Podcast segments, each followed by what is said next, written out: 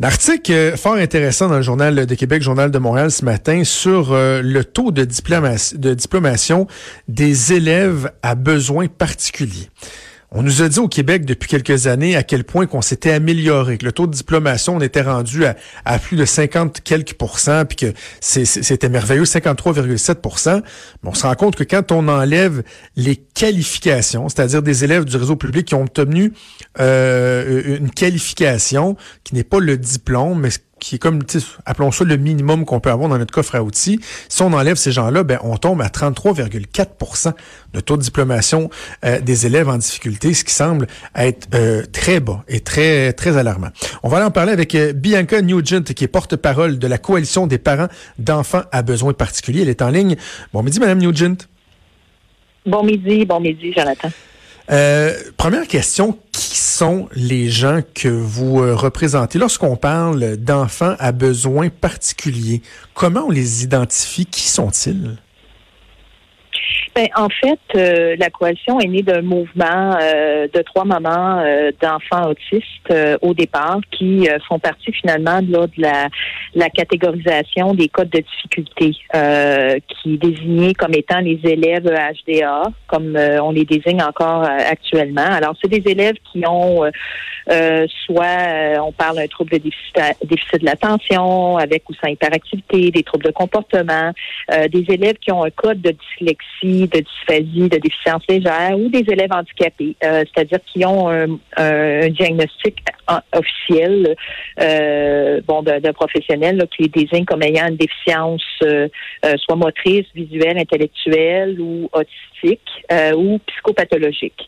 Évidemment, nous, dans notre mission, on inclut euh, aussi les élèves qui n'ont pas de code de difficulté, mais qui ont des besoins éducatifs euh, hmm. particuliers. Nommément les élèves avec la douance, nommément aussi les élèves qui ont euh, une dyspraxie, mais pas nécessairement à trop légère pour avoir un code de difficulté. Eux, eux aussi sont inclus là, dans notre représentativité. Lorsqu'on parle de, de code de difficulté, à quel moment dans leur processus euh, scolaire, dans leur cheminement, c'est attribué? J'imagine qu'il n'y a pas euh, uniquement un moment, mais à partir de quand ça peut, ça peut se faire? Ben, c'est certain que les élèves euh, en situation de handicap ont généralement euh, reçoivent généralement leur diagnostic avant l'âge euh, préscolaire. mais certains les reçoivent évidemment un petit peu plus tard quand on sait que du côté là du système de santé aussi il y a des listes d'attente qu'on entend parler des promesses là pour des dépistages précoces là c'est pas pour rien là c'est parce qu'il y a encore plusieurs centaines de milliers d'enfants au Québec qui n'ont pas de, de diagnostic. Euh, et là, justement, l'an dernier, euh, il y a eu quand même une avancée de ce côté-là au niveau du ministère de l'Éducation. On s'est dit, on va pas attendre qu'un élève ait un diagnostic euh, pour qu'on lui donne accès à certains services là, selon la commission scolaire, hein, parce que vous savez que ces services-là, c'est à géométrie variable. Hein. Il n'y a pas une commission scolaire qui offre le même type de service. Bon, on va nous répondre qu'on n'a pas les mêmes types d'élèves, mais encore faut-il qu'il y ait un minimum de services adéquats et adaptés en fonction de ce qui est recommandé là, pour euh, un parcours éducatif puis une réussite éducative là, euh, au meilleur de leur potentiel. Bon, là, on est à 33% de taux de réussite euh, d'un diplôme d'études secondaires dans un délai de 7 ans. Qu'est-ce que ça nous mm-hmm. dit sur notre système d'éducation, puis comment qu'on se compare par rapport à, nos voisins, aux autres provinces, par exemple? Est-ce qu'on est des cancres ou euh, on est dans la moyenne? Ben, écoutez, nous, euh, euh, je veux dire, on le dit haut et fort depuis 2015, à partir du tout début là, du mouvement collectif là, de la coalition, et puis maintenant qu'on est un OBNL, on continue la mission pour dénoncer ce genre de comment je pourrais dire, d'intersection, d'angle mort. Euh, ce que Mme Daphné euh, Dion-Vient a fait, euh, c'est mhm. qu'elle a levé les voiles sur ce qu'on a tenté de cacher pendant des années.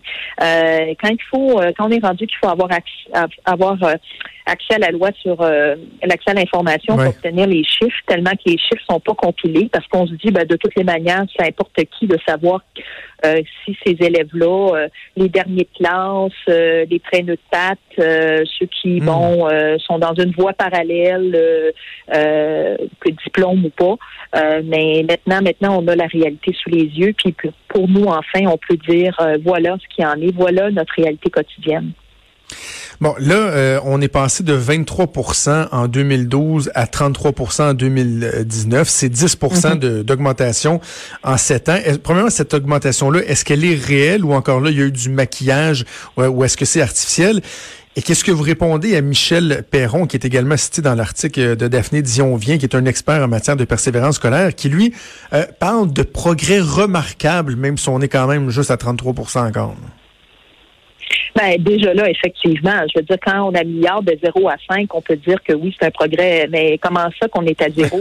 Euh, c'est ça le problème, là. À un moment donné, si on ne regarde que les chiffres, on peut faire, on peut dire n'importe quoi des chiffres, mais qu'en est-il de la qualité de ces services-là? Que, qu'en est-il de tous les efforts qui doivent être consentis par, par, par le personnel éducateur, par les enseignants, mais par les parents pour obtenir ce chiffre-là? Mais nous, ce qu'on dit, c'est aller voir il y a 50% d'augmentation euh, au niveau de la qualification. Ça veut dire que il y a, il y a un 50% qui pourrait faire partie de peut-être pas nécessairement on s'entend que c'est pas tous les élèves qui peuvent diplômer avec un DES, mais si on regarde le taux de qualification, lui a augmenté de 50% Comment ça, on n'en parle pas de ce taux-là? Qu'en est-il de ce taux-là? Nous, c'est ce qu'on dénonce à la coalition. C'est que souvent, nos enfants sont dépistés très jeunes et trop jeunes dans leur parcours éducatif. On les désigne comme non, non euh, diplomables. Alors, on, les, on, les, on les étiquette rapidement dans une voie parallèle qui n'est pas nécessairement celle euh, qui, euh, qui est la leur. On ne dit pas qu'il y a certains élèves, évidemment, qui ont des sont lourdement handicapés ou qui ont des grands besoins euh, peuvent avoir un diplôme d'études secondaires, mais on en dit qu'il y a dans ce 50% de qualification-là, il y en a certains, un grand pourcentage qui devraient euh, pouvoir avoir la chance d'obtenir un DES. Je trouve ça vraiment, vraiment intéressant ce que vous dites parce que d'un côté, on a le gouvernement qui dit euh, il faut travailler euh, à, instaurer un dépistage précoce. Bon, ça fait partie du, combat de la vision du docteur Lionel Carman, également de ce que François Legault veut mm-hmm. mettre de l'avant, que rapidement dans le processus, on soit capable de déceler les problématiques. Mais d'un autre côté, ce que vous dites, vous dites oh là, là, faut faire attention de ne pas les étiqueter à vie trop rapidement et de les empêcher d'être capables de de, de, de, de, revenir, si on veut, dans, je ne veux pas appeler ça le droit chemin, là, mais dans un parcours plus standard, disons. Là. Ben, nous, on appelle ça une voie qui est valorisée socialement. Il y a des gens qui nous disent, ben, il n'y a rien là, la formation professionnelle, il n'y a rien là, la formation préparatoire au travail, il n'y a rien là, les métiers spécialisés. Oui, bien sûr, pour certains élèves, c'est quelque chose qui, euh, les qui leur convient. Mais attention, c'est quel diplôme qui est valorisé socialement? Quel diplôme peut être un tremplin pour les cycles supérieurs? C'est le DES. Hmm. Sinon, notre enfant doit faire un parcours inverse, aller à, une formation aux adultes pour essayer d'obtenir un DS quand il aurait pu l'avoir. Puis non seulement ça aussi, c'est on développe une expertise à, à développer un apprentissage ou une conception universelle d'apprentissage auprès des élèves. Pourquoi qu'on se concentre pas au Québec à trouver d'autres moyens d'enseigner, comme le, le, nommément l'Ontario, Nouveau-Brunswick, qui ont des taux nettement supérieurs de qualification? Il est un exemple de l'école spécialisée Vanguard. Oui, encore là, euh, oui, c'est certain qu'une école où est-ce qu'il y a euh, euh, des fonds qui sont uniquement dédiés ou une approche qui sont dédiés peut être bénéfique pour certains élèves. Mais l'idée, c'est que nos élèves, nos enfants ont droit à une école publique aussi. Nos élèves aussi mm. ont le droit d'avoir des amis puis des modèles aussi qui, euh, euh, comme dans la société, vont, vont euh, ont le droit de faire d'être inclus dans la diversité. Et au niveau des cas de difficulté, le problème, c'est pas c'est pas le dépistage précoce. C'est qu'une fois qu'ils sont dépistés, c'est quoi l'intervention qui va être mise de, de l'avant? Elle est où l'argent? Pour payer les services, pour accompagner les éducateurs à bien euh, former et qualifier nos enfants. Le problème, c'est pas de dépister, c'est qu'il faut intervenir après. Oui, c'est ça. Et selon les codes de difficulté, Mme Nugent, est-ce que les, les, élèves vont euh, vont soit pouvoir euh, être dans un cheminement régulier tout en étant identifiés comme étant un élève, ayant potentiellement des, des, des, difficultés ou des besoins particuliers, ou automatiquement on rentre dans un cheminement qui est particulier aussi? On peut pas dire de manière automatique, mais on, on, le voit, plusieurs de parents, plusieurs alliés qui sont des éducateurs, des éducatrices spécialisées, des enseignants, des enseignants ortho nous le disent. Euh, c'est que c'est dans la pratique, hein? c'est dans l'informel.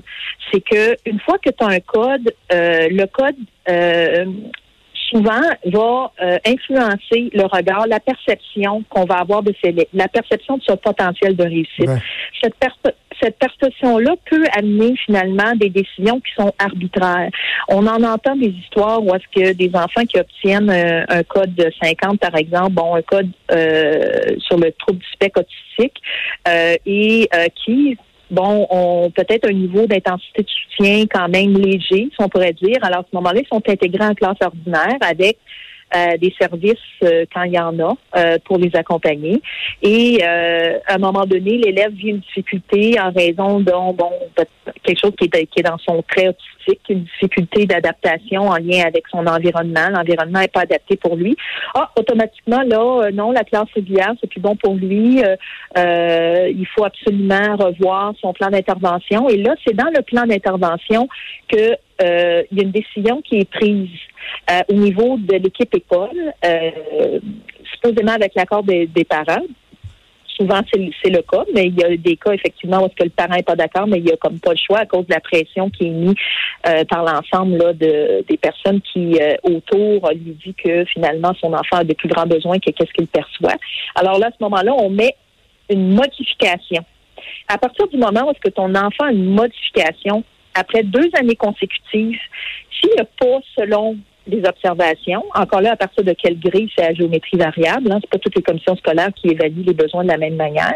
Mm. Euh, à ce moment-là, euh, là, il y a une décision qui est prise au niveau euh, du bulletin et effectivement, la modification entraîne euh, que y a notre enfant ne passe pas les examens nécessairement prescrits pour être finalement qualifié, hein, être instruit alors, euh, c'est là que ça peut effectivement avoir amené un biais dans l'évaluation. Pourquoi que cette évaluation n'est pas revue, par exemple, n'est pas revue de manière systématique? Pourquoi qu'on on n'abolit pas cette période-là de deux ans?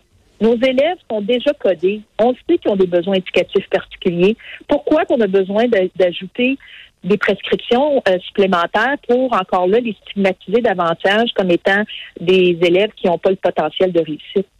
Ah je me souviens, moi, à l'école euh, à l'école secondaire, ça fait déjà une vingtaine d'années, mais euh, il y avait des élèves qui étaient dans un cheminement particulier. Ils n'étaient pas dans le même bâtisse que nous. Ils étaient euh, euh catalogués comme étant mhm. les élèves qui, eux, ont de la mhm. difficulté. Puis j'imagine, Mme Nugent, que absolument, il y a une, une ségrégation qui s'opère. J'imagine qu'à partir du moment où on est mis dans cette traque-là, ça doit être très, très, très difficile d'être d'être ramené vers euh, le cheminement régulier parce que là dans le fond le système vous fait cheminer dans ce dans, cette voie-là mais sans avoir de réel désir ou en tout cas les moyens les capacités pour travailler essayer de vous ramener dans un cheminement régulier ou standard. Ben, euh, sans compter qu'il y a des études qui le, prouvent. Euh, les élèves qui sont ségrégés avec des enfants qui ont peut-être, oui, le même code diagnostique, mais ils n'ont pas le même profil, ils n'ont pas le même potentiel de réussite, vont se modeler finalement aux exigences puis au groupe. Alors, il y, a des, il y a des enfants qui vont régresser dans ces classes-là. Mais par contre, il y a des enfants qui ont besoin justement euh, de ce rapport-là de ratio 3 euh, pour 1 euh, au niveau des enseignants ou des éducateurs, des petits groupes et qui cheminent, bon, à leur rythme à ce moment-là dans ces classes-là. Alors nous, on n'est pas pour carrément l'abolition, mais on est pour une révision vraiment majeure et exhaustive de la politique d'adaptation scolaire qui date de plus de 20 ans. M. Roy. C'est inacceptable au Québec. On, se base sur une politique qui n'a pas euh, eu euh, de changement majeur ou de refonte majeure depuis 1999. Ben voyons donc. Voyons alors que le gouvernement nous dit depuis des années qu'il... Mais ça n'a aucun bon sens. Ça n'a aucun bon sens. Donc, et, sentez-vous une sensibilité du côté de, du ministre Roberge, du, du nouveau ministre de l'Éducation pour, pour revoir ça? Êtes-vous écouté? Écoutez, M. Roberge, on l'a rencontré euh, à l'époque où est-ce qu'il était à l'opposition. Il était très sensible, très ouvert. Il a écrit quand même un livre qui bon, témoigne jusqu'à certains points d'une ouverture. Mais il faut pas oublier que M. Roberge, c'est un, enseignant euh, qui a été formé finalement dans une approche aussi euh, pédagogique qui de son époque. Alors nous, ce qu'on invite, on invite M. Roberge à finalement se rapprocher de la coalition, se rapprocher de, de, finalement de la vision euh, inclusive de qu'on promouvoit, euh, parce que il faut toujours tendre vers le meilleur. Puis le meilleur, ben, c'est l'inclusion. Pourquoi? Parce que ça nous force à nous améliorer. Alors nous, ce qu'on dit euh, au ministre Belge, engagez-vous dans un processus d'amélioration continue, puis écoutez-nous, écoutez pour qu'on puisse qualifier finalement à partir de nos réalités quotidiennes ce qui se passe vraiment dans le parcours éducatif de nos enfants. C'est fort intéressant. Espérons que l'appel va être entendu. Puis je vous lance une invitation, Mme Nugent. Je vais vous réinviter bientôt et je veux que vous me parliez de l'autre bout du spectre que vous avez mentionné au début, c'est-à-dire les élèves euh, qui sont en douance qui, euh, sans qu'on ait le même sentiment d'urgence, ne sont pas nécessairement valorisés ou bien encadrés. Je trouve ça intéressant de savoir que vous euh, représentez également ces élèves-là. Et euh, au lieu de le faire vite, vite en fin d'entrevue, je vous réinvite dans quelques temps. On, on parlera de, de ces gens-là aussi. Ben, merci, j'accepte votre invitation. Puis bonne chance à tous les élèves québécois, peu importe leurs conditions. Absolument, merci beaucoup. C'était Bianca Nugent qui est porte-parole de la coalition des parents d'enfants en besoins particuliers. C'est important de, de, se pencher là-dessus parce que au niveau de la société, nos jeunes sont nos actifs, on doit euh, favoriser un bon développement. Puis moi, j'ai déjà dit qu'il faut faire attention non plus de ne pas survaloriser les diplômes d'études supérieures, ce qu'on a peut-être eu tendance à faire un peu au cours euh, des, euh, des, des, dernières années, faisant en sorte que on a de la misère à trouver des gens qui peuvent occuper de bons emplois dans des milieux comme la construction, des trucs comme ça. Mais en même temps, ça prend une base, tu sais, ça prend une base. Et euh, au moins d'avoir son diplôme d'études secondaires, c'est juste de bien outiller quelqu'un. Donc, tu sais, oui, l'actif de la société, c'est important, mais pour la personne aussi, tu sais, valoriser ces gens-là, ne pas euh, les cataloguer trop rapidement. Donc, tu sais, il y, a ce paradoxe-là qu'on a évoqué tantôt, l'importance de dépister rapidement les euh, élèves qui peuvent avoir des difficultés. Puis même, je dis élèves, c'est avant même qu'ils soient élèves, là, des fois, ça va être à partir du CPE, la première année maternelle, quand il y aura des maternelles 4 ans également.